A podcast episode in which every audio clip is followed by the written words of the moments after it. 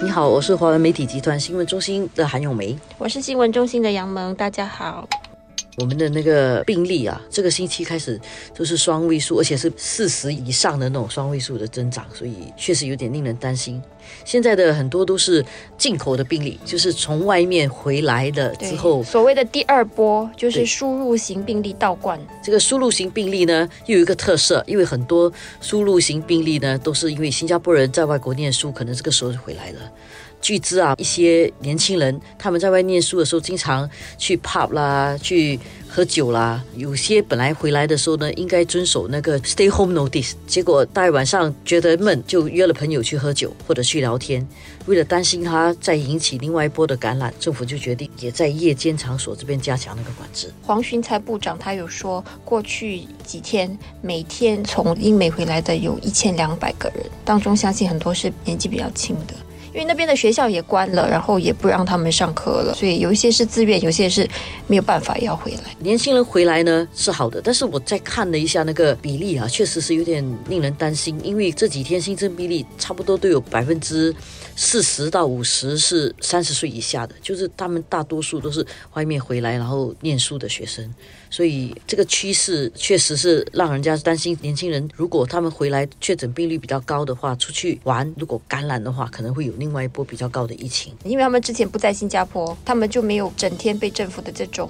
资讯给这种轰炸，他们就还没有洗脑还没有洗脑，就不知道说不握手啦，或者不摸脸呐，要勤洗手啦，这样保持距。离。当然，我们昨天看到国际新闻，确实啊，在西方它相当掉以轻心，一直到他们的病例呢呈现那种指数性的增长的时候，他全部人都担心起来了。我记得前两天看到一个意大利的市长，他就在视频里面臭骂了他的市民，因为这些市民呢平时都不怎么运动的，他突然在这个时候，大家应该在居家隔离的时候，就偷偷全跑出来运动了。然后本来一天抽一两包烟，就变成每一包烟都要出去买，就进出的很多。那天还有个新闻讲说，有人养狗，因为遛狗。在西方社会里面呢，动物是很有权益的，所以狗一定要去遛。就算你是居家隔离，但是你每天可以去遛狗。就有人去租他的狗，给人家去遛，所以有一只狗一天要遛三十七次。这个是西方社会里面的一种对待这个疫情，可能之前没有那么紧张，现在你要把那个意识再灌输回去，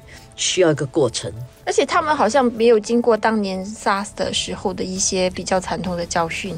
可能没有根植在他们的这种意识里面。所以昨天的国会啊，卫生部长和国家发展部长都发表了部长声明。然后其中呢，王循才部长他发表这个声明的时候，在感谢医护人员，在讲他们辛苦工作的时候呢，其实他真的是哽咽，我们从来没有看过的，因为他其实很少这样，大概有三四分钟不能够讲话吧。对，不能自己亲不自己。所以这一点呢，可以看得出，一方面他的压力大概很大吧，因为病例增加，我们是不是能够在短的时间里面赶快把这个增长压下来？这个他压力肯定很大的。第二就是，如果年轻人不够听话，或者人民不够听话，这个压力也挺大的。就算你不能够控制自己，必须要出去走或者是出去玩的话，那可能少一点人吧，一个人出去，两三个人出去，其实黄循财，我觉得一个部分的压力就是来自公众的压力哦，就是不断的在问他为什么你不要封城，然后第二是为什么你不要停课，他就一直被别人问，好像议员也问他这个问题。我感觉他就是觉得他已经解释了很多很多，但是有一部分的人对于他们的做法还是保持一种半信半疑的态度。是，我想其实很难完全对比的。为什么其他的一些地方呢，现在要用封城很极端的手法，是因为它完全没有办法控制那个 exponential growth 那个指数性的增长。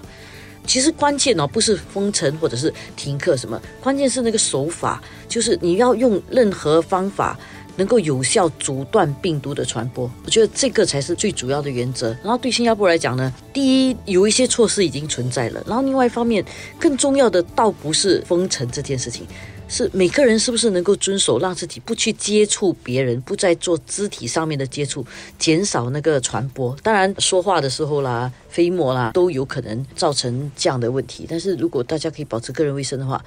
尽量减少大家的这个危险，还是可以不用去到封城这样的极端手法的。而且他有反复的讲说，就是停课这件事情，停课不是这么简单。你停课其实家长是要停工的，所以停课跟停工两个是相辅相成的。如果你家长不请假，在家里照顾孩子，那么孩子停课哈，他可能就是跑出去玩，然后从学校感染变成社区感染，其实没有差别。他有谈到说，停课停工是这种相辅相成，一定要一起做。但是目前好像还没有要来到这个阶段。现在这个时候是真的是抗疫的关键期，未来的两个十四天，如果我们能能够真的有效的控制下来的话呢，这一波可以算是比较平息了，但是不表示不会再有一波。因为你能封多久？你最多可以封一两个月。如果完全封的话呢，资源、物资什么都会有影响而且。你解封的时候，你如果后续准备没有做好，它可能又会再来多一波。还是根源上解决问题啊，SG Clean 啊，让大家保持卫生，这个是比较实际的。